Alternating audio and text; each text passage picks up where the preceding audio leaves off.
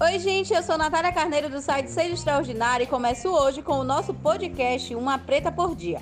Na Semana da Consciência Negra, traremos de hoje até sexta-feira a história de uma mulher preta baiana para você conhecer. E nossa estreia é com uma soteropolitana, doutora em Química e fundadora da Escolinha Maria Filipa, Bárbara Carine Soares Pinheiro. Nascida e criada na Fazenda Grande do Retiro, sua infância foi marcada por ausências, e uma delas era a financeira. Eu queria coisas que nunca tinha em minha casa. Eu queria um biscoito recheado, eu queria. Ah, quando eu fui pega roubando, foi um Kinder Ovo. Tava na moda, surgiu esse chocolate.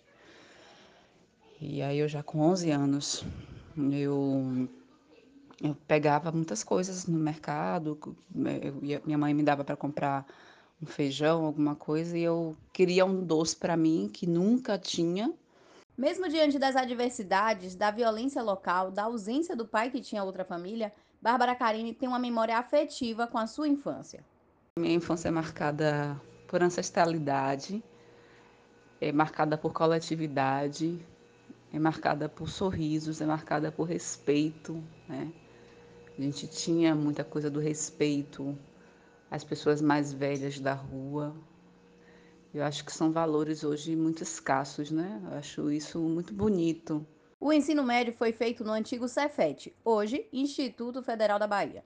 Gostava muito de matemática e química, poderia ser uma ótima combinação para ser engenheira, mas a única coisa que ela achava que poderia fazer era ser professora. Tudo que eu podia ser do mundo era professora porque eu vi professoras negras e nunca vi engenheiro negro até aquele momento, eu tinha 17 anos. Nunca tinha visto engenheira negra, médica, advogada. Tudo que as pessoas na minha escola, na minha sala, escolheram não era. Eu era a única pessoa que queria ser professora. E entrei na faculdade de um curso de química, a única pessoa que levantou a mão quando perguntaram quem quer fazer licenciatura né? Porque a minha construção subjetiva ela é muito amparada a partir do, do, das representatividades que eu tive. Ainda no colégio, as necessidades financeiras continuavam as mesmas e faltava dinheiro até para o transporte. Ela então, muitas vezes, se deslocava a pé da Fazenda Grande do Retiro até o Barbalho, bairro onde estudava. Caminhava 4 quilômetros a pé. Na faculdade, isso não era mais possível, porque era ainda mais distante da sua casa. Um, numa prova no, na terceira unidade, eu de, de terceiro, terceiro, semestre, uma prova de química inorgânica, eu comecei a chorar desesperadamente no meio da prova. Era uma disciplina super difícil, a mais difícil do curso. Mas eu comecei a chorar porque ela achou que era, era por causa da dificuldade da prova. E aí, porque ela não estava habituada a esse tipo de problema, né? A minha turma era uma turma que tinha duas pessoas negras, de 40, aprovadas no vestibular. E aí, ela olhou para mim e falou assim: Você tá, tá chorando porque não estudou? Aí eu falei: Não, professora, eu tô chorando porque eu não tenho dinheiro para voltar para casa e eu não suporto mais, né? Eu realmente não suportava mais, não suportava mais. Foi experiência de mendigo me dar dinheiro para eu completar, fazer inteira para voltar para casa. Era experiência de eu andar na universidade olhando para o chão, procurando qualquer centavo para juntar para eu poder era experiência de pedir a esses colegas constantemente. Essa professora ajudou a conseguir uma bolsa. Bárbara Carine era a primeira da sua família a ter um diploma de ensino superior. Também a primeira da sua rua a estudar em uma universidade pública. De 40 alunos da turma, ela era uma das três que formaram entre os quatro anos do curso de Química da UFBA. E dali, ela não parou mais. Concluiu o mestrado em um ano e meio e o doutorado em dois anos e meio. Já professora na própria UFBA, após sofrer racismo institucional dentro da universidade e ajudar estudantes também vítimas de racismo, Bárbara Carine começa a sua articulação com o movimento negro.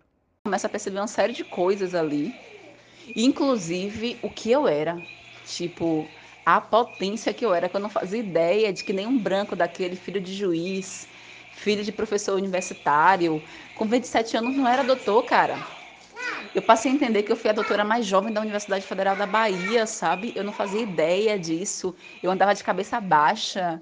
Eu, eu passei a entender que eu tinha livro publicado, que eu tinha mais artigo que todo mundo ali publicado. Eu, eu entendi tudo. Eu entendi tudo ali. O que mais temiam aconteceu, né? Que era que eu entendesse efetivamente a minha potência existencial e ancestral no mundo. Aí ninguém segurou mais, né? Em 2018, Bárbara fundou a escolinha Maria Filipa, com base na educação decolonial.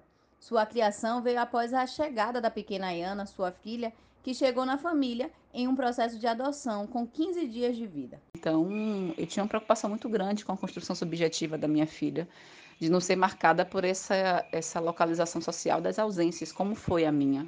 Né? Não, não material, porque isso ela não passaria, eu já era professora universitária e tal, mas uma ausência ah, no sentido epistemológico, né, de conhecer a história do seu povo, de saber os conhecimentos científicos, tecnológicos produzidos pelo seu povo, de se ver em espaços de poder nos espaços escolares, de se ver em outdoors, em fotos, de ver a potência da nossa gente.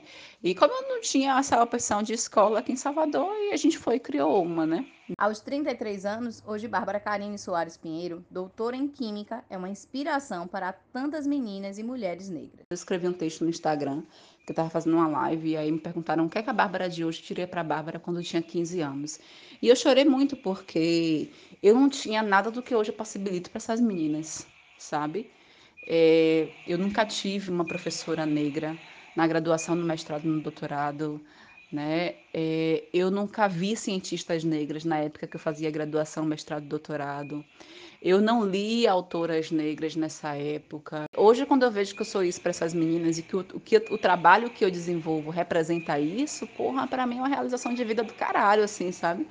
Eu falo, é isso. É, é, é um dos motivos que sustentam a minha vida é saber que eu posso possibilitar uma construção subjetiva muito diferente daquela que eu tive. Que história potente, né? Acompanhe essa e outras histórias no Spotify Seja Extraordinária e também no nosso site www.sejaextraordinaria.com.br e nas redes sociais. E você já sabe, né? Amanhã tem mais uma preta por dia. Até lá!